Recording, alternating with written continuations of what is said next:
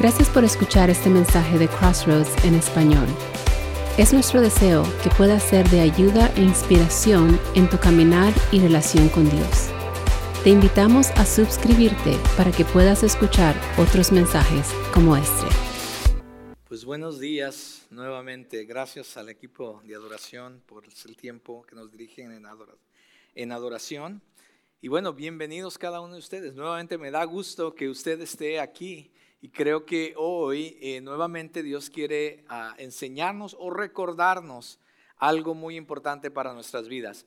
El libro de los Salmos no es como, eh, como los otros libros de la Biblia. Cada, como cada libro tiene algo muy especial. No es como las epístolas, las cartas de Pablo.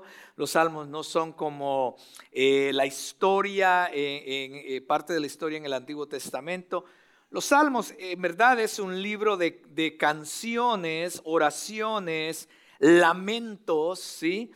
que fueron escritos a través de un periodo de tiempo alrededor de mil años quizás, y después fueron recopilados y fueron puestos en cinco volúmenes, ¿sí?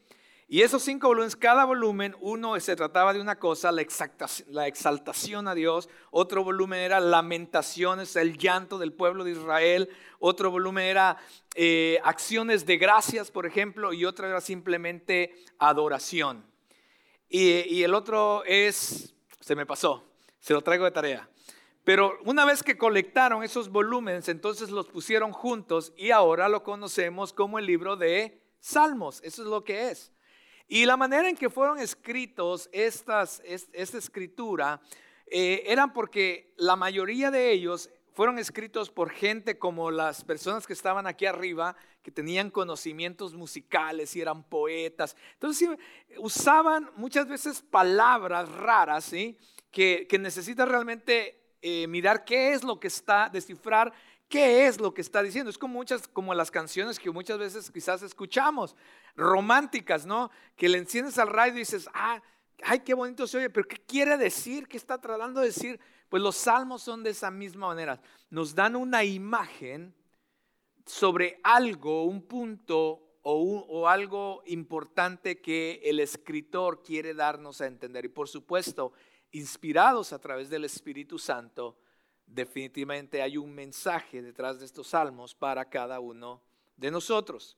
Y hoy vamos a estar viendo el Salmo 45. El Salmo 45. Ya vimos el Salmo 1, después vimos el Salmo 29 la semana pasada y hoy es el tercero, el Salmo 45. Y le hemos titulado a este sermón, nomás por poner un título, realmente yo casi no uso títulos, pero por poner un título hemos preparándonos para algo glorioso, porque realmente es lo que el Salmo comienza a enseñarnos se trata de algo glorioso que está a punto de, ah, vamos a escuchar algo y es algo que está, está a punto de pasar, algo glorioso que está a punto de pasar. Así es que le voy a invitar que abra su Biblia en el Salmo 45 o su aplicación de teléfono ahí, Salmo 45. Y el Salmo comienza con una connotación, y esto lo va a ver muchas veces usted en los Salmos. No realmente cuando usted lo ve en la Biblia hebrea, este es el versículo 1. Recuerde que antes no existían capítulos y versículos como ahora lo existen. Realmente esto vino a existir hace un par de cientos años atrás para ayudarnos a nosotros a, decir, eh, ábrala ahí en el capítulo 45, pero realmente antes no existían capítulos ni versículos. Y esa parte, cuando comienza el Salmo, realmente en, la Biblia hebrea también es parte del Salmo. No es que simplemente es un subtítulo por ahí que hay que poner a un lado. No, eso nos dice mucho también acerca del Salmo. Y así es que voy a empezar con eso. Dice, para el director del coro. O sea, había un coro, ¿lo ve? En este caso sería como para Rafa, ¿no? Para este salmo es para Rafa. Según Sonanín, Sonanín era una canción del tiempo antiguo que era muy conocida, ¿ok? Era como decir hoy en día, yo no sé, dígame una canción conocida. No se atreven, ¿no? Porque el pastor va a saber qué tipo de canción están escuchando. Pero una canción conocida, ¿sí? Él era el Sosanín. Entonces, eh, lo que estaban diciendo es que es una canción, se la doy a eh, alguien le escribe, por ejemplo, yo la escribo y se la doy a Rafa y digo, Rafa, esta canción es para, es para que, no es para él, sino es para que él y su coro la, la interpreten. ¿Cómo quiero que la interpreten? Según Sonanín, que era una, una eh, canción eh, popular de esos tiempos, que era tocada con unos instrumentos de seis cuerdas. ¿sí? Es, y ahí nos está diciendo mucho, porque es como que diga Rafa, que esta es la canción que he escrito, quiero que la interpretes con la banda y quiero que usen la, eh, la, progresión de acordes, la melodía de, por ejemplo, de Tu fidelidad es grande, que es una popular, ¿cierto? Bueno, no, va, no van a cantar Tu fidelidad, sino que van a cantar esto con ese tipo de melodía. ¿Me está entendiendo lo que está diciendo el salmista? Y después dice, masquil de los hijos de Coré. Entonces ellos son los que lo escriben, son los hijos de Coré. Los hijos de Coré eran líderes de alabanza que estaban en el templo y en el tabernáculo a través de instrumentos musicales como Rafa, ¿no? Dirigiendo, o como los cuatro que estaban aquí dirigiendo, estos eran los hijos de Coré, ¿no? Los cuatro que estaban aquí. Y canción de qué? De boda. En la mía dice canción de amor. ¿Ok? Entonces ya ella nos dijo mucho acerca de lo que estamos a punto de leer, ¿cierto? Es una canción de amor escrita por líderes de alabanza para el director del coro para que se tocara con cuerdas e, y sobre una melodía que era popular en aquel tiempo. Y comienza entonces el salmista diciendo, rebosa en mi corazón un tema bueno. ¿Ah?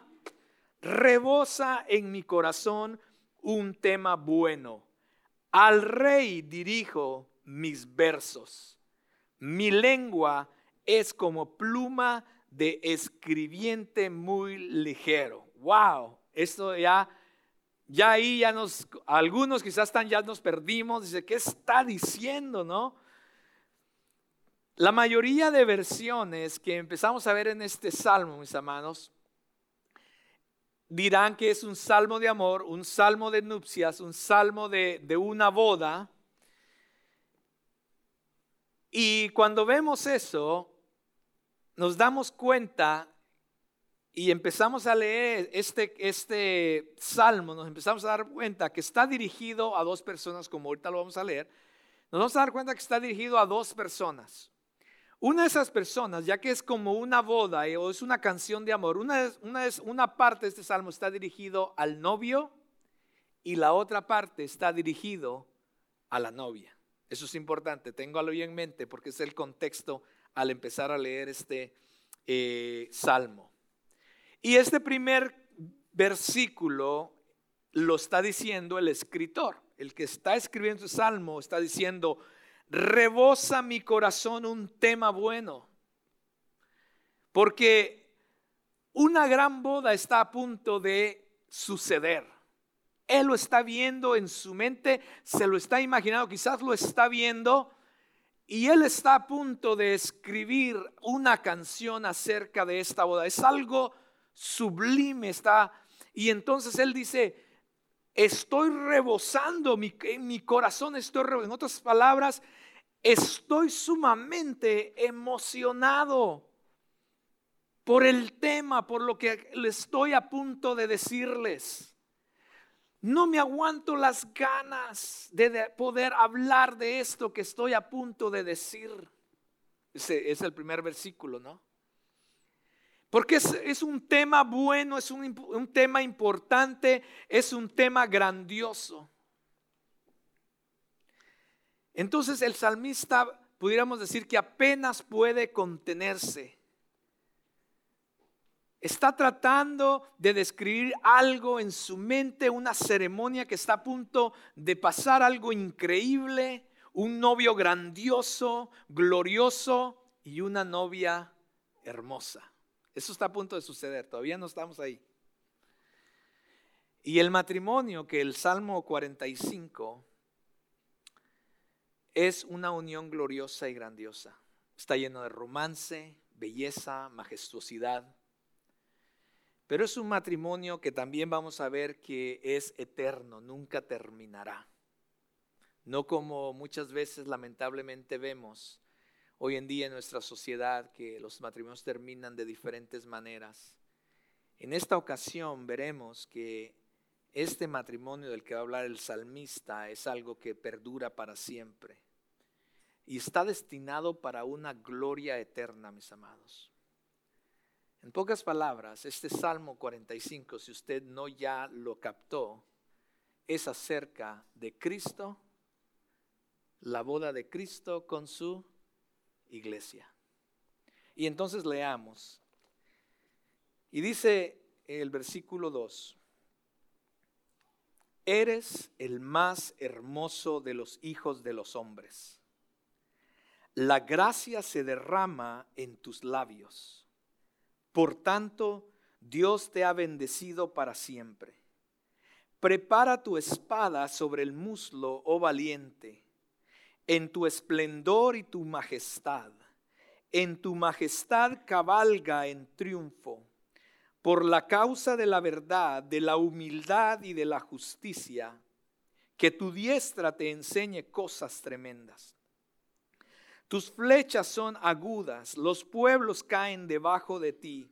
En el corazón de los enemigos del rey están tus flechas. Tu trono, oh Dios, es eterno y para siempre. Cetro de iniquidad es el cetro de tu reino.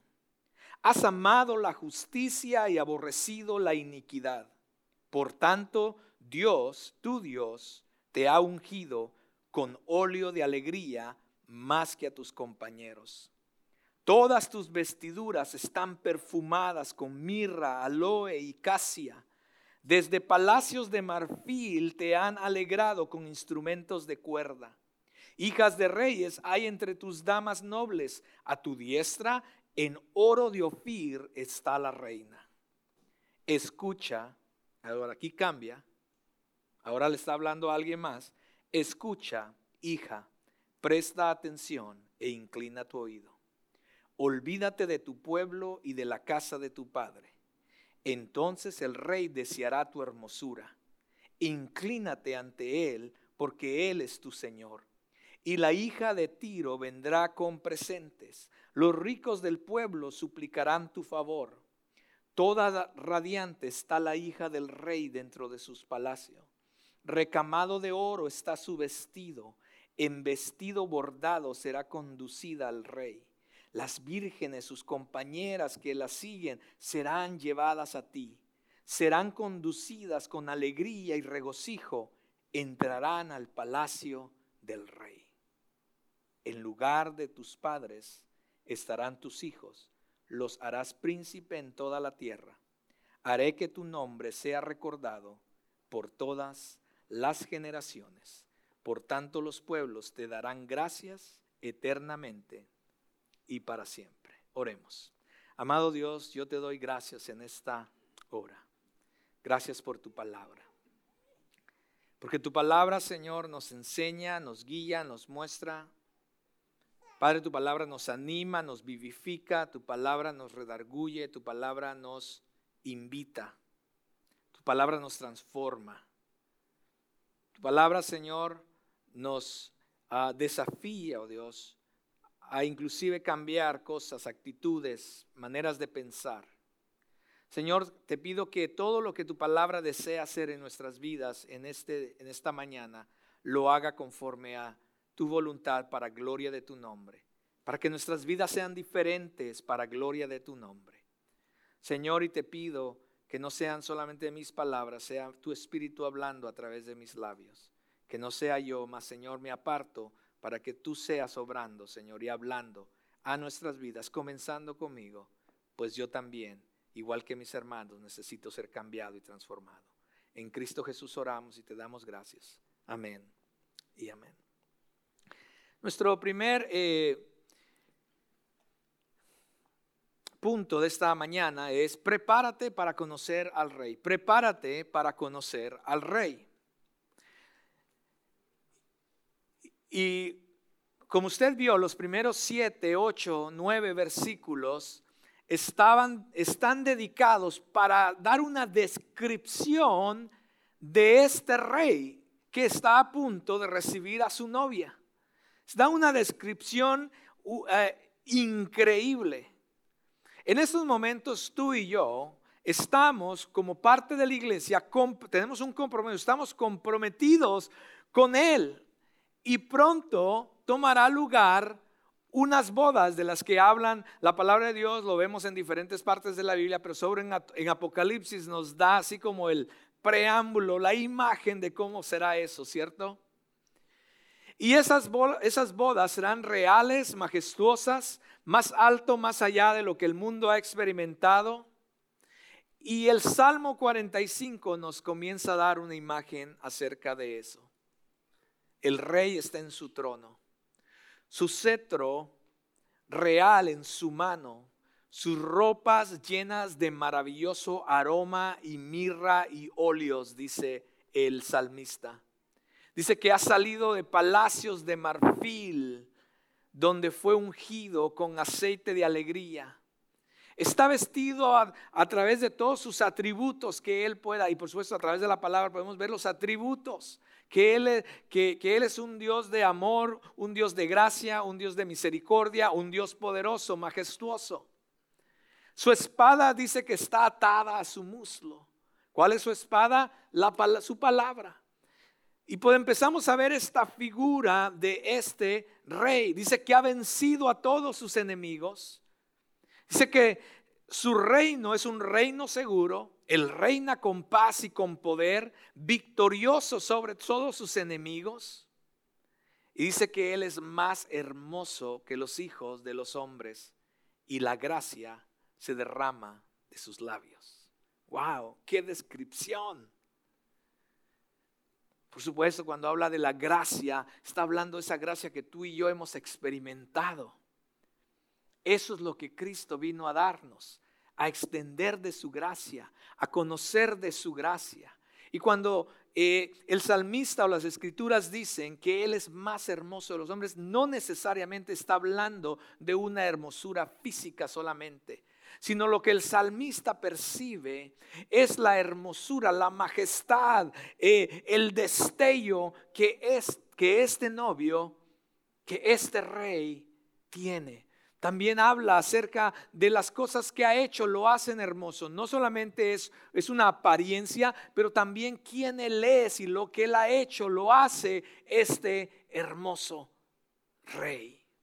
Y de la misma manera, el salmista nos lleva a que empecemos nosotros a poner esto en la mente y en nuestro corazón para que podamos realmente conocer a qué rey el qué rey no solamente le está hablando, pero a qué rey él desea que nosotros conozcamos. Cada batalla de este rey que ha peleado, cada enemigo que él ha vencido, que ha derribado, cada acto de gracia, cada acto de misericordia que él ha provisto, ha sido para su gloria, para, la gloria de su nombre, pero también ha sido como el plan para redimir, para rescatar, para conquistar, para preparar y amar a esa novia. ¡Wow! ¡Qué increíble! Todo eso que ha sucedido era para este momento que el salmista nos está describiendo. El momento de unirse con su novia. Él mira a lo largo del pasillo del palacio como los novios esperan, esperando entonces que se abran las puertas para que ella se acerque con todo esplendor también. El salmista nos dice, que el novio pudo haber escogido de entre otras. Dice de que habían hijas de los nobles, pero a él le plació escoger a esa que iba a estar junto a él. Qué increíble. Porque de esto, mis amados, en esto entramos tú y yo. La razón por la que tú y yo estamos aquí, somos parte de su iglesia, somos parte de la novia de Cristo es porque a Él le plació escogerte a ti. Es increíble que dice que entre muchas, Él prefirió a esa que está junto a Él. Escogió solamente a una y va a estar a su diestra, dice, vestida de oro de Ofir. ¡Wow! Usted dirá, ¿y eso qué es eso del oro de Ofir?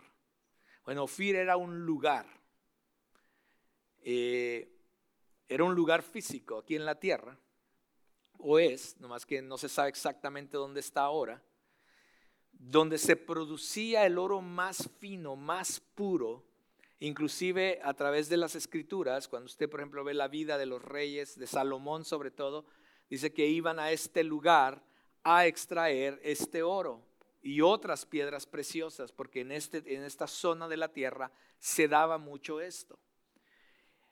Y la figura es que ella está vestida del oro más puro y del oro más fino que, se, que pudo haber existido en la tierra. ¿Lo ve?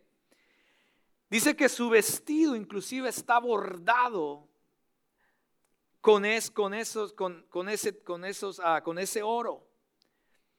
Sus vestiduras no son de la tela de Hobby Lobby o de Walmart. No, es algo maravilloso también las vestiduras que se le ha dado a la novia. Inclusive en Apocalipsis nos habla de que son, eh, dice que habla que son vestiduras de lino fino, que quiere decir pureza. Pero aquí el salmista también dice que, que sus vestiduras están bordadas de ese oro fino también y puro. Y ella está entrando, entonces empieza a caminar para entonces llegar a ese momento clave para estar con el rey. Y todo el mundo se regocija, porque aquí está la boda real por la eternidad. Dice que vírgenes la acompañan a ella entrando. Con gran alegría y gozo entran a través del palacio. ¿Está conmigo? Imagínense todo lo que está pasando. ¿Te imaginas esa escena? Ahora esa boda es el propósito, el momento cumbre, mis amados, de todo lo que Dios ha hecho y enseña en su palabra desde la creación hasta el fin de los tiempos, es para llegar a este momento cumbre, mis amados. Ahí está el rey, su corazón está lleno de gozo. Vemos que hay una novia redimida de la humanidad, vestida con oro. Se le ha permitido vestirse con lino fino y oro puro. Y esto no es algo, mis amados, que la novia consiguió por sí misma. La novia no consiguió esto por sí misma, sino que no es algo que ella pudo haber comprado u obtenido, sino más bien es un oro que se le fue dado. Es un oro que la novia, el oro con el que la novia se viste es un oro que se le fue dado a través del mismo novio. ¿Qué significa esto? Bueno, cuando estudiamos a través de la escritura, ¿qué significa esto? Mis amados, es la misma gloria de Dios y es la justicia de Cristo. Tú y yo no somos salvos por nuestras obras. Nosotros no podemos hacer nada para ser salvos. No somos salvos por lo que nosotros podamos, por una religión que podamos seguir, ni somos salvos por algo que podamos hacer, como muchos creen, que si soy una persona buena, entonces Dios quizás me está ahí dando puntos. No, la salvación no trabaja así según nos enseña la palabra, sino que es a través de la justicia de Cristo es por el sacrificio que Cristo hizo por nosotros, por su sangre derramada, es que entonces ahora tenemos acceso, entrada. Eh, Dios toma la justicia de Cristo y la pone, la entrega a nosotros para que entonces podamos ser justificados por gracia, dice la Biblia. Y entonces es la manera en que podemos vestirnos y ponernos unos vestidos diferentes porque nuestros vestidos están sucios. Nuestro vestido está eh, manchado, arrugado. Y Cristo vino y hizo todo lo que hizo para presentarse a sí mismo una novia, dice la palabra del Señor, sin mancha, sin arruga, sino pura y hermosa. ¡Wow! Y todo esto es lo que el salmista en el Salmo 45 nos está describiendo, mis amados. Es acerca de Jesús y su novia.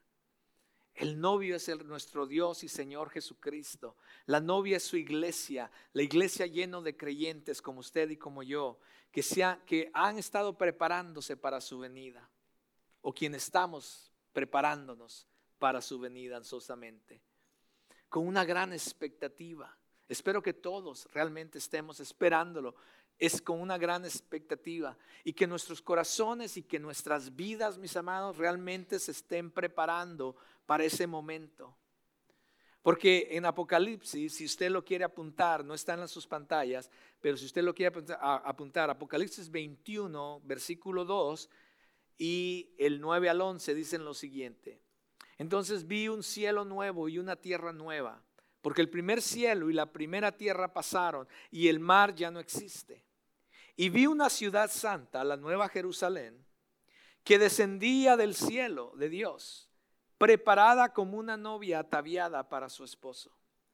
Vino uno, versículo 9, vino uno de los siete ángeles que tenían las siete copas llenas de los últimos siete plagas y habló conmigo diciendo, ven, te mostraré la novia, la esposa del Cordero.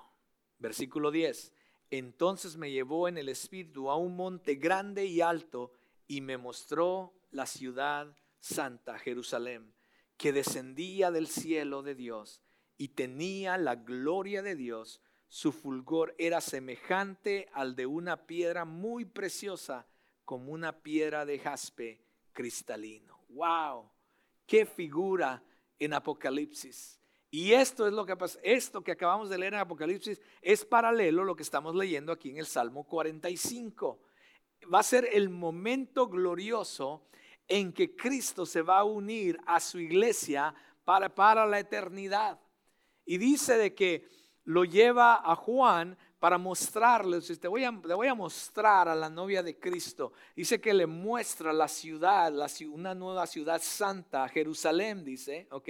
Porque Jerusalén es la ciudad en, en Israel, ¿sí? Pero en lo espiritual, Jerusalén somos nosotros, somos la iglesia. Y dice que entonces Jerusalén va y empieza a descender, gloriosa, majestuosa, pura, como la novia de Cristo, su iglesia. ¿Para qué? Para el momento glorioso de unirse con su amado, con Cristo. Así que cuando lea Apocalipsis 21 eh, acerca de la Nueva Jerusalén, no lo lea como un lugar físico, sino que es una tipología de la iglesia de Cristo. Entonces, cuando usted vea mm, eh, calles de oro, mar de cristal, no crea que en verdad va a haber calles de oro, mar de cristal. Esa es una tipología, una imagen de la pureza que va a existir dentro de aquellos que son la iglesia y ah, la, pureza y la limpieza que va, la transparencia de caminar en su palabra, etcétera, etcétera. Es una tipología, una imagen de estas cosas. Y entonces, mientras la novia está ante su novio, la boda está a punto de comenzar. El novio nos ha dado una imagen de quién el novio es. Se escucha, de repente se escucha como que cambia en el versículo 10, como que cambia y entonces se le habla a la novia, a esa novia que ha sido honrada con oro, favorecida, adornada, y ahora ella está de pie junto a su amado. El matrimonio está a punto de comenzar. Pero antes de que comience, antes de que eso se lleve a cabo, hay una advertencia o hay una invitación o hay algo muy importante que recordar para la novia. Y esto, mis amados, es para ti y para mí.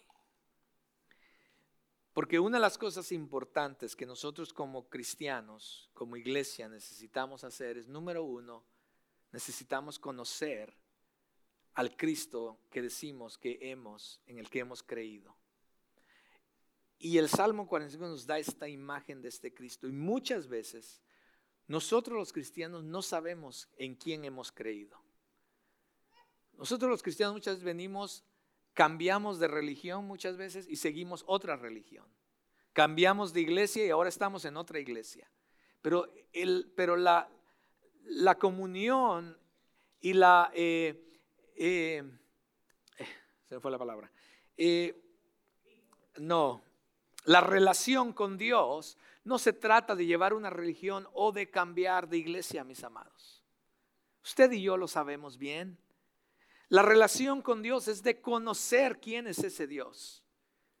Él nos conoce a nosotros, pero se trata de que nosotros también le conozcamos a Él. Y muchas veces nos llamamos cristianos, venimos a una iglesia, pero estamos muy lejos de conocer a ese Dios. El salmista comienza describiendo la majestad, lo grandioso, los hechos poderosos que este Dios ha hecho, que este Cristo ha hecho por su iglesia. Pero sin embargo nosotros no entendemos o no conocemos esas cosas. No entendemos cómo es que sucedió nuestra salvación. No entendemos por qué por gracia la misericordia de Dios cada día por nosotros. Muchas veces no entendemos porque no le conocemos. Y no le conocemos porque no lo estamos conociendo a través de su palabra. Si alguien quiere conocer a Dios, lo necesita conocer a través de su palabra. ¿De qué otra manera lo vas a conocer? No es que Él se va a mostrar a ti de una manera, no, mis amados. Él dejó su palabra para que le conociéramos a través de su palabra quién Él es y lo que Él ha hecho por nosotros. Eso es lo, primero que debemos de hacer como creyentes, como la novia, como la iglesia de Cristo. Él nos ha escogido de entre muchos para que un día estemos junto a Él. Déjame preguntarte a ti, ¿te sientes, te consideras escogido por el Señor? ¿Eres un seguidor realmente de Jesucristo, cubierto por su sangre preciosa, redimido por su sacrificio? ¿Lo amas realmente con todo tu corazón? ¿Has dejado al mundo todo tu pasado por Él? puedes decir que realmente tienes un compromiso unido y total para ese rey. Porque solamente aquellos, mis amados, que han tenido o tienen un compromiso total de conocerle más profundamente, de amarle más profundamente, solo aquellos que lo han dejado todo para rendirse completamente, constantemente a Él, van a ser aquellos que van a estar representando a la novia del que el salmista está hablando en el Salmo 45. Si como cristiano, mis amados, lo único que nos ha preocupado, escucha bien esto, si como cristianos lo único que nos ha preocupado es salvarnos del infierno, o lo único que nos interesa es irnos al cielo, mis amados, estamos muy lejos de conocer quién es Dios. Porque ese no fue todo el propósito, ese es parte del propósito, por supuesto, por el cual Cristo murió, por el cual eh, el, salmista describe todo lo que Él ha hecho, las obras maravillosas, eh, dice que Él ha vencido a todos sus enemigos, todo lo es, todo eso lo hizo Él, por supuesto, para salvarte del infierno y para que vivas en el cielo eternamente, por supuesto, pero eso no es todo, si eso es todo lo que nos interesa como cristianos, estamos muy lejos de conocer a Dios. Es como en tu relación. ¿Te imaginas si Aniel que yo, si, lo único que le interesaría a Anielka fuera el carro que le puedo comprar o la casa que le puedo ofrecer? ¿Tú crees que en verdad yo diría, wow, esta mujer está enamorada de mí? Seamos reales. Si lo único que yo buscaba en Anielka fueran las cosas materiales, lo que puedo sacar, ¿tú crees que ella va a decir, wow, este hombre, ¿sí me doy a entender? ¿Se habrá casado ella conmigo si lo único que me interesaban eran las cosas que yo pueda obtener de ella y no realmente estar poniendo de mi tiempo, de, mi esfuerzo, de mi sacrificio, de, de, todo lo que soy y lo que tengo para conocerla. Yo quiero conocerla porque quiero amarla y lo mismo ella hacia mí. El cristianismo es de la misma manera. ¿Cómo podemos solamente decir que somos cristianos y solamente pensamos en qué podemos obtener de Dios y no conocer a ese Dios grandioso del que decimos que amamos. No te enfoques en una religión, mis amados, y no te enfoques simplemente en ser parte de una iglesia. Enfócate en conocer a ese Dios y conocerle realmente quién Él es. Porque punto número dos es prepárate para que le recibas. No solamente prepárate para que le conozcas, pero también prepárate para que le recibas. El mensaje que le quiere dar el salmista a través del Espíritu Santo a la novia comienza en el versículo 10, donde dice, escucha, hija, presta atención. Está a punto de suceder la boda. Está a punto de suceder la boda, pero todavía no ha pasado. ¿Ok? Y en ese punto, antes de que suceda la boda, se le dice a la novia, escucha, pon atención, inclina tu oído. En otras palabras, esto que voy a decir es de suma importancia. No puedes perder esto. Necesitas captar esto. Y entonces él hace tres cosas. Lo voy a decir de una vez y después lo voy a explicar a través del resto del sermón. Pero tres cosas le dicen a la novia. Una es, olvídate de tu pasado. Dos es, eh, surrender. Ríndete totalmente a Dios. Olvida tu pasado. Ríndete totalmente a Dios y mira hacia el futuro. Tres cosas. ¿Ok? Déjeme ahora desempaquetar todo eso. Prepárate para recibir al rey. Entonces el salmista dice aquí, olvida tu pueblo y la casa de tu padre. Olvida tu pueblo y la casa de tu padre. No es solamente, es suficiente dejarlo atrás, sino aquí lo que está diciendo es, es importante también olvidarlo. ¿Lo ve? No puedes decir, bueno, yo ya no estoy haciendo eso que hacía antes. No, está bien que ya no lo hagas, qué bueno que ya no lo estás haciendo, pero ¿qué tal cuando los pensamientos vienen? ¿Lo estás olvidando? Necesitamos sacarlo de nuestra mente los amores pasados, mis amados. Si yo voy a estar si yo voy a estar enamorado y dedicado a Anielka por el resto de mi vida, yo no solamente necesito dejar de salir con las otras chicas, sino que necesito ya hasta olvidarme del nombre de estas chicas. Porque por ahí cuando le diga a Anielka, oye Lupita, ¿qué va a hacer Anielka? ¿Cómo me llamaste? ¿Cierto? Porque necesito olvidarme de todo eso. No es suficiente solamente dejarlo de hacer, necesitamos olvidarnos. Si en verdad vamos a tener esa comunión, si en verdad vamos a tener esa, eh, eh, ¿qué dije? ¿Qué es la palabra?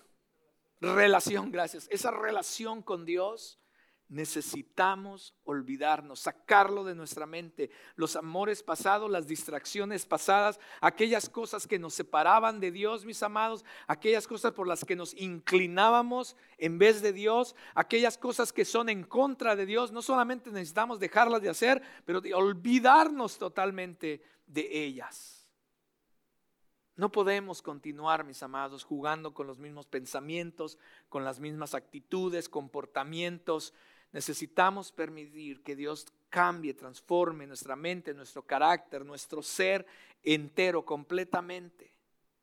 Jesús mismo lo dijo, el que no, el que, el que no renuncia a todo, no puede ser mi discípulo.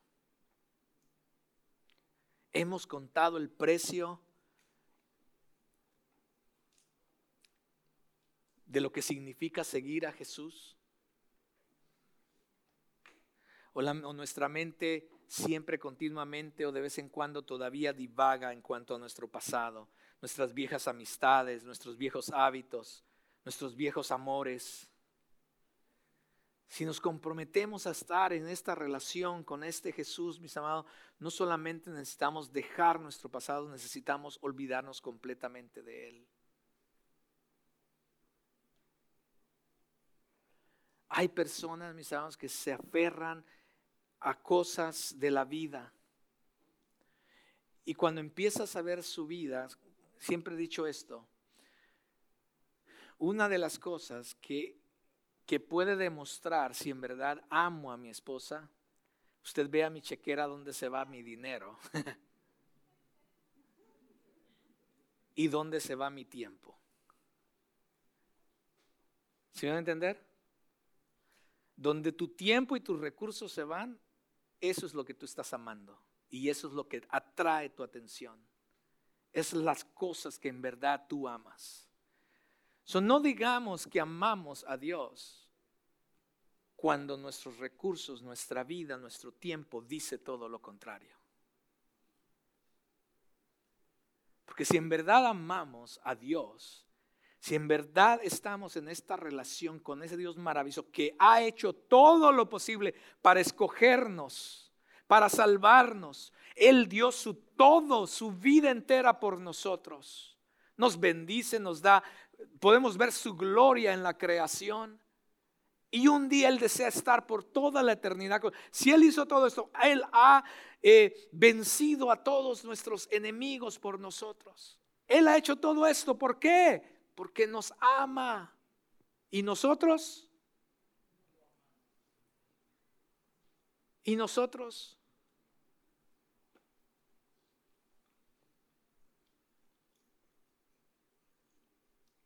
No quiero sonar fariseísta. Pero déjeme darles un ejemplo. Y nosotros cuando invitamos a una mañana de oración, a las 7 de la mañana les invitamos a orar. ¿Sabe cuántas personas vienen? El pastor y su esposa y creo que alguien más.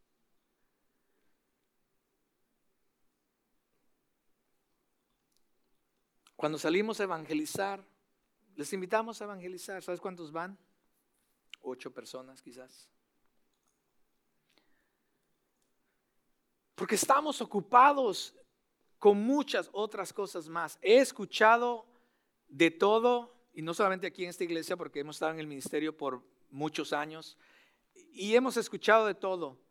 Escuché, una de las cosas que escuché de pastor es que eso es muy temprano, yo no me levanto tan temprano para ir a eso. O sea, he escuchado de todo. Y yo digo, ¿en dónde estamos en nuestra relación con Dios? Número uno, quizás no le conocemos realmente quién Él es. Y dos, nuestro corazón realmente no está ahí. Le dejo con estas tres cosas que Jesús dijo. Siempre se lo digo. Una cosa es cuando lo escribe Pablo, por supuesto es guiado por el Espíritu Santo, pero otra cosa es cuando lo dice Jesús directamente, ¿cierto? Y este, aquí está Jesús diciendo tres cosas en Lucas. No están en sus pantallas. Lucas, 4, perdón, Lucas 9, 23. Dice Jesús. Y a todos les decía, a todos les decía, si alguien quiere seguirme, niéguese a sí mismo. Niéguese a sí mismo está poner a un lado todos tus deseos, poner a un lado todas eh, eh, tus preferencias, poner a un lado todo lo que tú quieres tome su cruz, la cruz significaba muerte, la cruz significaba vergüenza, la cruz significaba humillación. Tome su cruz cada día y sígame. ¿Estamos dispuestos? ¿Hemos, ¿Hemos realmente pensado el costo de seguir a Jesús? ¿O solamente nos gusta llamarnos cristianos? Jesús dijo nuevamente en Lucas 9:52, pero Jesús les dijo, nadie que después de poner la mano en el arado mira hacia atrás, es apto para el reino de Dios. Si constantemente decimos, es que si yo soy cristiano, pero, ay pastor, pero es que aquí todavía me gustan estas cosas, no es apto para el reino de Dios. Lucas 14, 26, 27 dice, si alguien viene a mí y no aborrece a su padre y madre, a su mujer e hijos, a sus hermanos y hermanas, y aún hasta su propia vida, no puede ser mi discípulo. El que no carga su cruz y me sigue, no puede ser mi discípulo. Por supuesto, Jesús Y ya lo he explicado esto anteriormente. Jesús no está hablando literalmente de odiar a tus papás ni a tus hermanos. Lo que Él está diciendo, el que no me pone a mí sobre todas estas personas, sobre todas estas cosas, si yo no soy el más importante en tu vida, dice, y no estás dispuesto a pagar el precio, aún de la humillación, el poner a un lado tus, tus preferencias, tus deseos, entonces no puedes ser mi discípulo. Aunque tú digas que lo eres, no lo eres.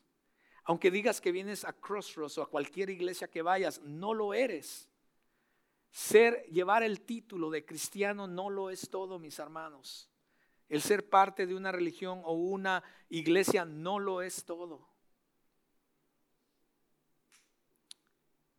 ¿Dónde estamos con esto, mis amados? Porque Él está pidiendo de nuestra vida, de nuestro tiempo, de todo lo que somos, de nuestra atención para Él. Porque habrá muchos que se, llaman, que se, llama, que se llamen cristianos, mis amados, que cuando venga el día, ese día de presentarnos todos ahí delante, antes de esa boda va a haber un juicio, porque ahí es donde se va a apartar aquellos que van a entrar a la boda y aquellos que no van a entrar a la boda.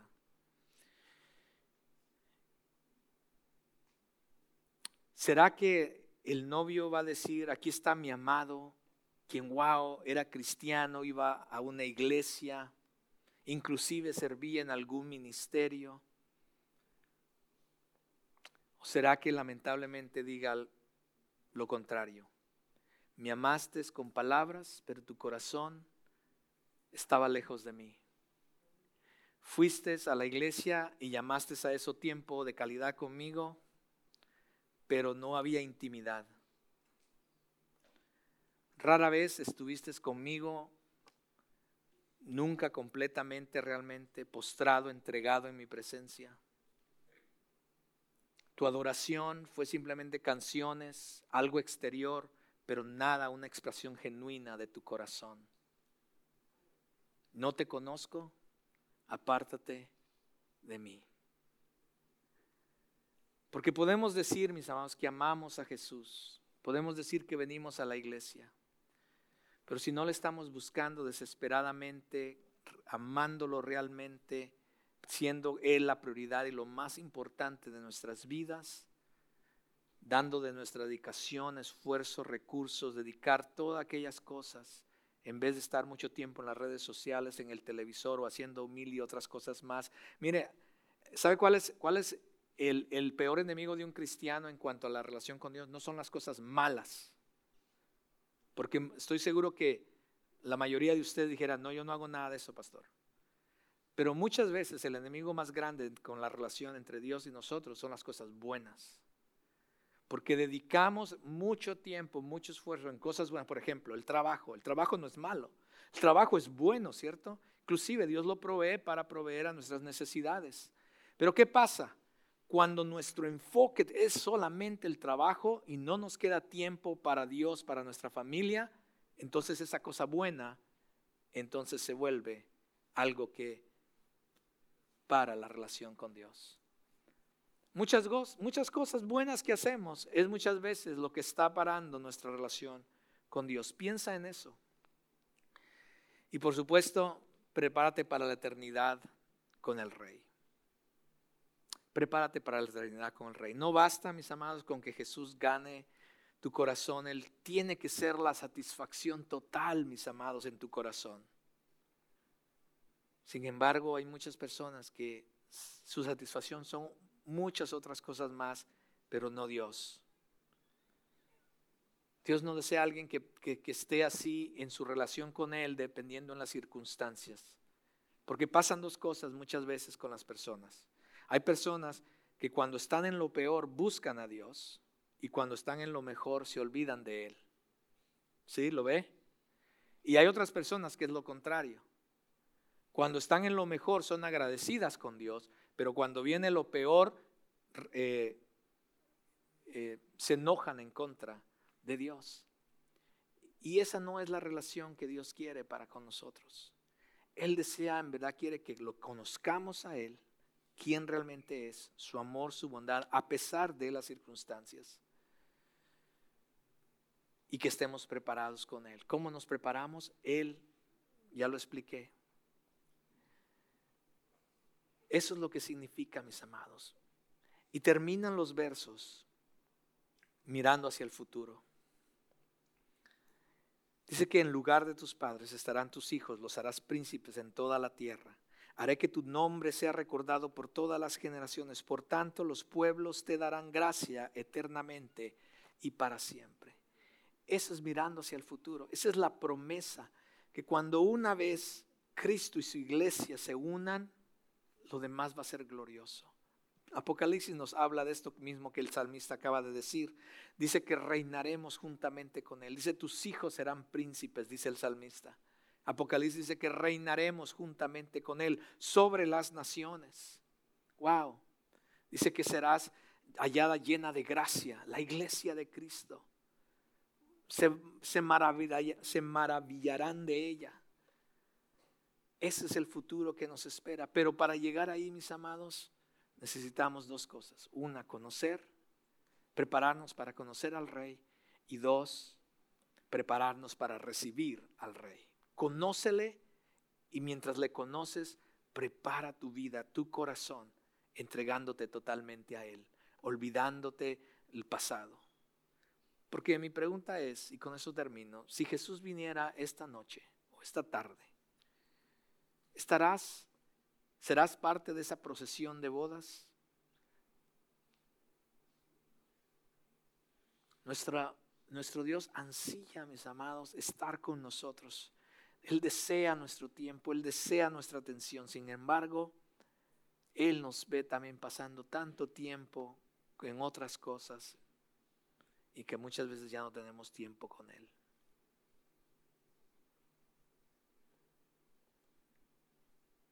Él pregunta, ¿me has entregado lo mejor de tu vida, tu tiempo, tu, atención? Seamos uno entonces. ¿O será que Él está diciendo, deseo conocerte, deseo que me conozcas, pero no te conozco? Dijiste que me amabas, pero tus acciones nunca compaginan con tus palabras. Tuviste tiempo para muchas cosas menos para mí. Nunca tuvimos intimidad, nunca tuve tu corazón y ahora es demasiado tarde. Que no nos pase eso, mis amados. Yo creo que el Espíritu Santo está hablando a nuestras vidas con ese mismo versículo, versículo 10, que le dice, hija mía, escucha, pon atención, olvídate del pasado, inclínate a tu Señor y mira lo que viene para ti.